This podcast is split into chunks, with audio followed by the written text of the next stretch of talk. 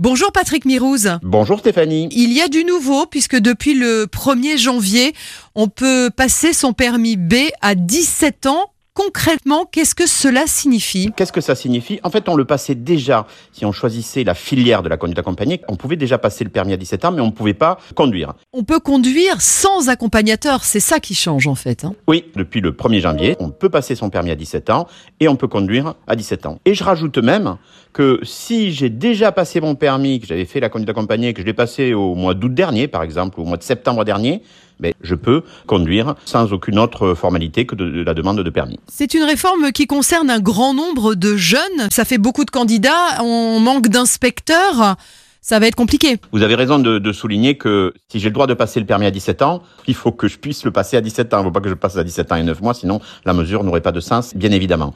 L'État s'est organisé, euh, nous a-t-on dit, pour euh, dégager des effectifs complémentaires sur 2024 et pour pouvoir absorber ce pic. Euh, alors c'est une mesure historique que on soutient parce qu'il est question de quoi? C'est de favoriser la mobilité des jeunes. Alors mobilité des jeunes certainement dans les territoires, on parle un peu de, ruralité.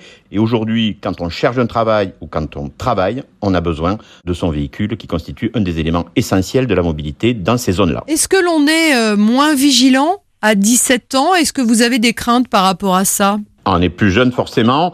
En tous les cas, les jeunes sont, euh, et justement quand ils prennent de, de l'expérience, quoi, dans les 3 à 6 mois de permis, surtout les garçons, hein, ont une tendance de prise de risque, quoi, en fait. Et euh, cette prise de risque, il faut l'accompagner. Et donc nous, par rapport à la mesure, ce qu'on propose, il y a une formation qui s'appelle le post-permis. C'est une journée dans la période là des premiers mois de permis. On peut réfléchir à... sensibiliser les, les jeunes? Oui, et on propose de généraliser ça pour justement ne pas prendre de risques et favoriser l'accompagnement de ces jeunes conducteurs. Un accompagnement qui pourrait aussi servir les mobilités douces Absolument. Il y a aussi les nouvelles mobilités qui font encadrer, les trottinettes, les vélos électriques, les gyropodes qui commencent à se développer, ces modes alternatifs de déplacement et qui sont décarbonés. On en voit un peu partout sur tout le territoire. Pour résumer, c'est plus on apprendra la sécurité routière au jeune âge, plus on fera dans le temps des conducteurs sûrs. En conclusion, 17 ou 18, c'est à peu près la même chose. Le permis à 17 ans en évaluation, ça existe déjà. En revanche, il faut trouver un moyen d'accompagner les jeunes dans les premiers mois du permis. Merci Patrick Mirouz. Merci Stéphanie pour euh, votre invitation.